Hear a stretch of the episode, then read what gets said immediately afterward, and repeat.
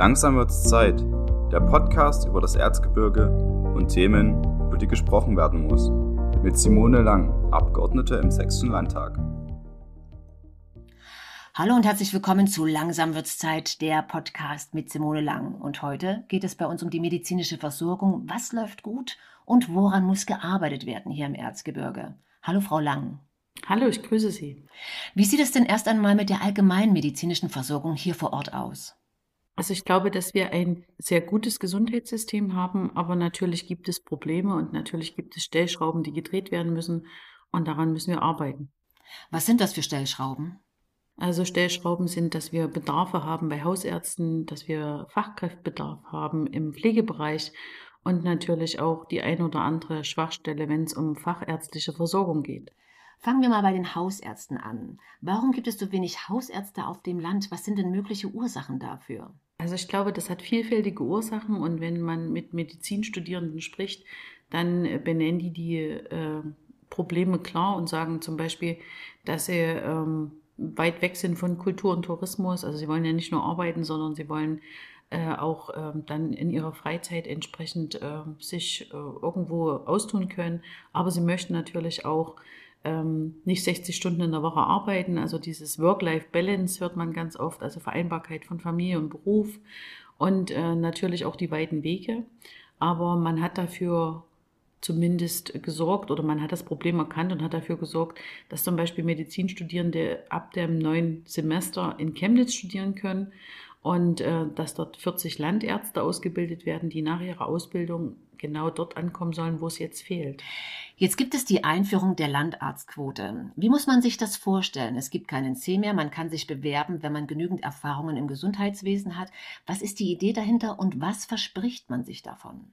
Also es wird nicht nur geguckt, ob man gute Noten hatte, sondern da äh, im, im, Auswahlverfahren äh, kommen noch andere Kriterien zum Tragen, zum Beispiel, ob man sich ehrenamtlich engagiert hat, ob man schon mal einen Beruf in, in der Pflege oder im Gesundheitsbereich gelernt hat ob man ähm, verschiedene Interessen dort schon äh, im Bereich Gesundheit und Pflege an den Tag gelegt hat. Und äh, ich glaube, das ist auch ganz wichtig, wenn man Landarzt werden möchte, dass man nicht nur das Studium an sich sieht, sondern auch die ganze Persönlichkeit, weil das ist ein Vertrauensverhältnis, was man dort aufbaut und äh, man betreut Patienten auch viele Jahre und das sind so Grundvoraussetzungen, die, glaube ich, sehr menschlich sind und das vielleicht auch ganz gut ist unterm Strich, wenn man Landarzt werden möchte.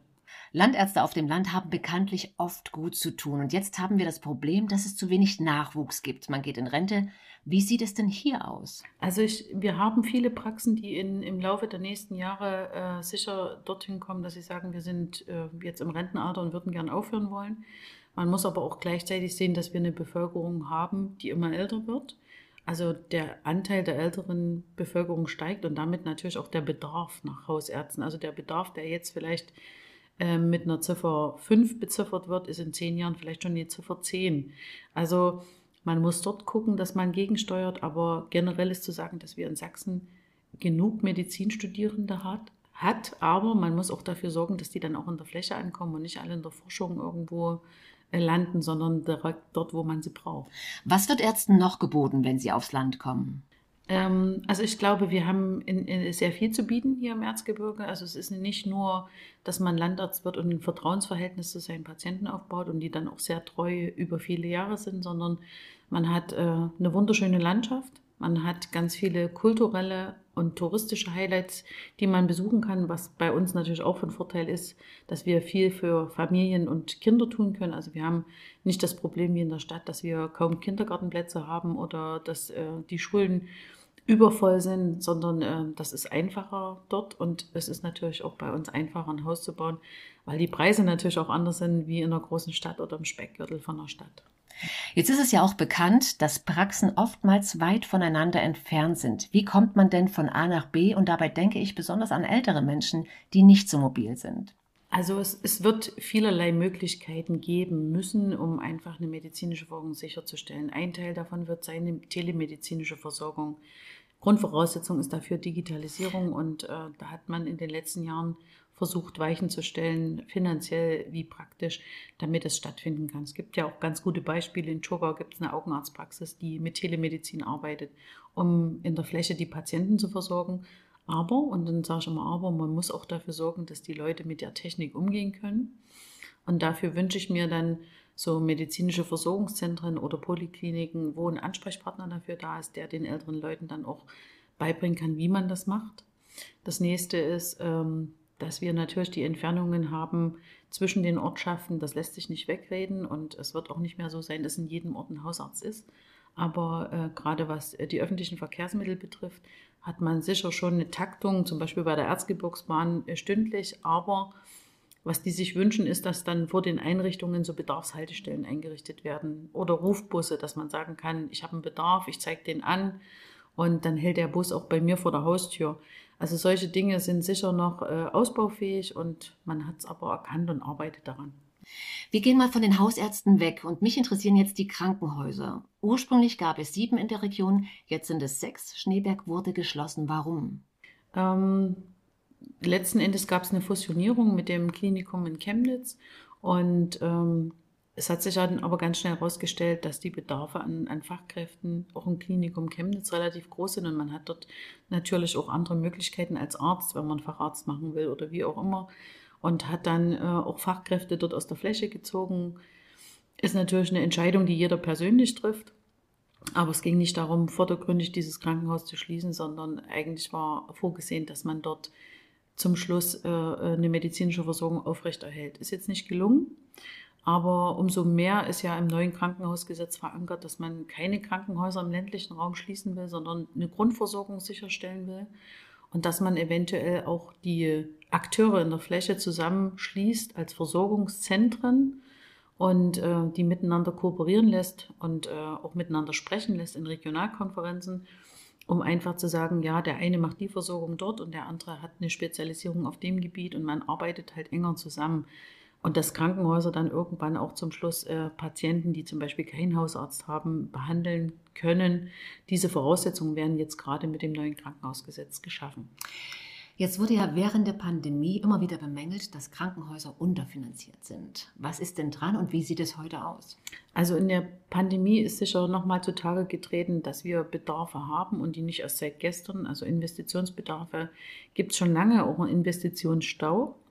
Ähm, man hat das erkannt und ähm, wird auch seitens des Bundes dort Programme auflegen, die nochmal landestechnisch äh, unterstützt werden können, um dort ähm, eine Wettbewerbsfähigkeit auch herzustellen. Und äh, die Operationen, die nicht laufen konnten, wurden ja in der Pandemiezeit auch kompensiert äh, durch Pauschalen, die gezahlt wurden. Aber wir haben natürlich auch dringenden Bedarf der Überarbeitung der Fallpauschalen um einfach unnötige Operationen oder sagen wir mal so, äh, nicht, nicht Operationen, die unbedingt notwendig wären oder lange Liegezeiten oder wie auch immer anders gestalten zu können. Also ich glaube, was die DRGs betrifft, also die Fallzahlen, Fallzahlpauschalen, äh, muss noch einiges getan werden. Das hat man auch in Berlin erkannt und wird sich da jetzt ranmachen, dort einiges zu ändern. Was sind denn unnötige Operationen? Ja, also ich, ich glaube, ähm, dass man in vielen Fällen Operationen gemacht hat, wo man sagt, man hilft dem Patient jetzt unmittelbar, aber man hätte vielleicht auch noch mal gucken können, dass man durch eine entsprechende medizinische Behandlung oder physiotherapeutische Behandlung oder wie auch immer die Operation noch ein ganzes Stück rauszögern hätte können. Aber in dem Falle wird dann halt operiert. Ähm, ich mache den Krankenhäusern dann nicht den Vorwurf, dass sie zu viel operieren, sondern es geht einfach darum, zu sagen, was, was ist denn jetzt wirklich notwendig und äh, lebensnotwendig und was bringt Lebensqualität und was ist denn jetzt einfach nur äh, eine Operation, die letzten Endes vielleicht hätte noch fünf Jahre warten können. Also bringt ja auch dem Patienten eine andere Qualität an Leben sicher, aber ähm, geht es da um mehr Profit? Ähm, das will ich jetzt nicht mal unterstellen, sondern es geht einfach darum, dass Krankenhäuser ja auch von irgendwas existieren müssen und die müssen sich finanzieren und da sind natürlich Operationen dringend notwendig. Die Operationen werden abgerechnet über die Krankenkassen. Die Krankenhäuser finanzieren sich über Fallpauschalen, Krankenkassen und dem Bund, wenn es um Investitionen geht. Wie sieht das denn da aus beim Bund? Naja, also man hat ja jetzt ähm, Koalitionsvertrag geschlossen und da steht das drin, dass zum Beispiel die Fallpauschalen äh, neu berechnet werden sollen. Also gerade im im Kinderbereich, also Kinderkliniken, äh, waren ja dann dort immer unterrepräsentiert. Also das heißt, äh, diese Fallpauschalen haben dafür nicht ausgereicht, um auskömmlich ähm, das betreiben zu können. Und ich glaube, dort muss man ran, dort muss man gucken, dass es kein Kinderkliniksterben weiterhin gibt, sondern dass dort wirklich auch äh, wieder in der Fläche die Bedarfe gesehen werden und äh, bedient werden können. Jetzt fiel vorhin das Wort Pflege. Wie sieht es denn hier mit den Pflegekräften vor Ort aus? Also die Bedarfe haben, glaube ich, alle, nicht nur wir hier im Erzgebirge. Und ähm, auch das hat man erkannt, also schon lange, wir, wir reden ja schon lange von Fachkräftebedarfen. Ähm, es gibt äh, as zwei Aspekte, die man bedenken muss. Erstens, dass wir nicht mehr so viel Schulabgänger haben, um die Bedarfe selbst zu decken, weil die wollen ja auch nicht alle in die Pflege, sondern die wollen auch in andere Berufe oder studieren. Ähm, dort muss man gucken, äh, dass man möglichst viele wieder dazu bringt, Krankenpfleger oder Gesundheitspfleger zu lernen.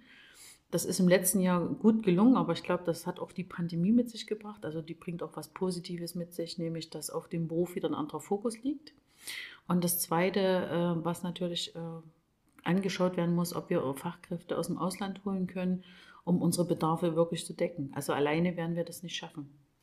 Einem Pflegeberuf muss man auch leben, eine Passion haben. Wie kann man denn den Pflegeberuf attraktiver gestalten? Also der Pflegeberuf ist eine Berufung, das kann ich aus eigener Erfahrung sagen, weil ich ja selber Krankenschwester bin. Ähm, man entscheidet sich dafür ganz bewusst und man weiß auch, dass es ein schwerer Beruf ist, also der mit, mit viel äh, Dingen einhergeht, die nicht so positiv sind wie Dreischichtsystem oder Wochenendarbeit, Feiertagsarbeit. Was man tun muss, das ist neben der Bezahlung, die aber jetzt äh, nicht mehr so schlecht ist, wie sie immer dargestellt wird, ähm, man muss eher dafür sorgen, dass die Arbeitsbedingungen anders werden. Also das heißt, man muss äh, den Leuten ein planbares Frei verschaffen. Man muss äh, dafür sorgen, dass man äh, andere Arbeitszeitmodelle fährt. Und wir müssen natürlich auch dafür sorgen, dass wir im Beruf auch eine berufliche Perspektive haben. Also das heißt, wenn jemand 30 Jahre in drei Schichten gearbeitet hat und sagt, ich kann das jetzt nicht mehr aus diversen Gründen, dann möchten wir den im System Gesundheit und Pflege halten und müssen den Perspektiven aufzeigen. Aus Ihrer Sicht, Sie waren viele Jahre Krankenschwester. Was lief damals gut? Und wenn man das mit heute vergleicht, was sehen Sie? Also früher hatte man mehr Zeit für den Patient oder für den Bewohner. Und das würde ich mir wieder wünschen, weil ich glaube, genau das macht es ja aus, den Ausgleich zwischen diesem stressigen Job, aber trotzdem der Zuwendung für den Mensch. Und ähm, ja, was müssen wir tun? Also das sind so viele kleine Stellschrauben, die man drehen kann, ähm, um einfach wieder dahin zu kommen. Zum Beispiel Dokumentation vereinfachen. Also ich bin ja ein großer Verfechter davon, Bürokratie abzubauen. Dann lachen viele und sagen, ja, das geht ja schon seit Jahren. Nein, wir haben aktiv was getan. Also ich bin ja auch Landtagsabgeordnete und wir haben schon äh, vor zwei Jahren, nee, nicht vor zwei Jahren, vor anderthalb Jahren einen Antrag eingereicht.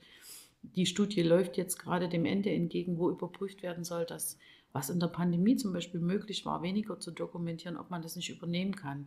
Also das heißt, ist es wirklich notwendig, so viel zu dokumentieren? Ist es notwendig, in dem Umfang zu do dokumentieren? Aber auch äh, dort Digitalisierung zu nutzen, also dass man das nicht erst auf einen Zettel schreibt oder eine Akte und dann überträgt nochmal digital, sondern dass man es gleich digital macht, so dass praktisch alle das einsehen können, also dass man auch äh, Daten übermitteln kann. Da kommt dann wieder der Datenschutz dazu, was es kompliziert macht.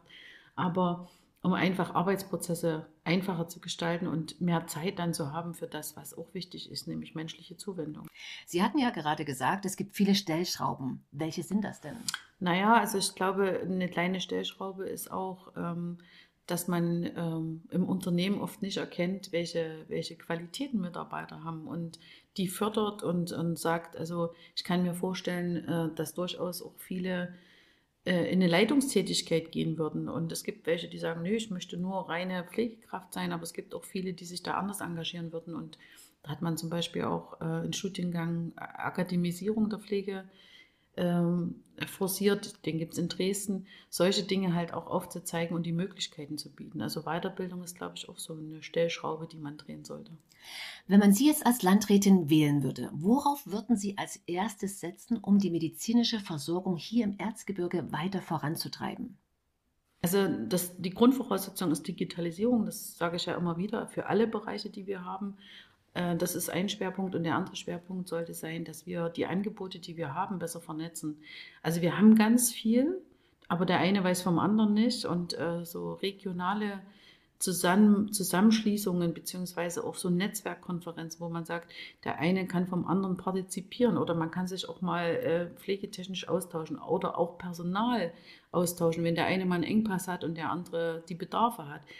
Also sowas würde ich mir mehr wünschen und das würde ich als Landrätin auch äh, vorantreiben wollen und auch äh, sehr unterstützen wollen, weil ich glaube, die Zufriedenheit in der Pflege trägt viel dazu bei, dass äh, auch gesundheitstechnisch weniger Bedarfe da sind. Also dass man auch weniger medizinische Versorgung braucht, wenn man äh, so eine ganzheitliche Betrachtung in, in, in Betracht zieht. Klingt jetzt komisch, ist aber so. Kann man auch an Sie herantreten, wenn man Ideen hat, wenn man sagt, ich beschäftige mich schon lange mit dem Gesundheitswesen? Also ich glaube, diesen Beteiligungsprozess, den sollte man auch als Landrat oder als Landrätin vorantreiben, weil die Ideen kommen ja aus der Praxis. Und die Praktiker wissen am besten, wie es geht. Und ja, warum nicht? Also Ideen sind immer gern gesehen und ich sage dann aber immer dazu, die Erwartungshaltung sollte aber nicht sein, ich komme jetzt mit einer Idee und die muss das dann umsetzen. Nein, man muss äh, wirklich äh, das ganzheitlich angucken und muss dann das Für und Wider abwägen. Und wenn es gut ist, dann wird es so werden. Und wenn es weniger gut ist, dann muss man dran arbeiten.